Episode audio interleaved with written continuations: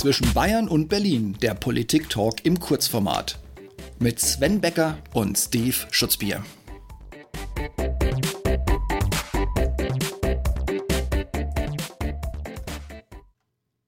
Noch Fragen, Sven?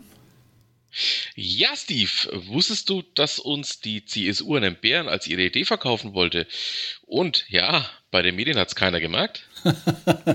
äh, Moment, Sven, kann es sein? Meinst du diesen Bestandteil des CSU-Wahlprogramms, in dem es so schön heißt, wir wählen mit diesem Digitalgesetz den bayerischen Weg von allgemeinen Digitalzielen, digitalen Bürgerrechten, digitaler Förderung und konkreten Regeln zur digitalen Verwaltung?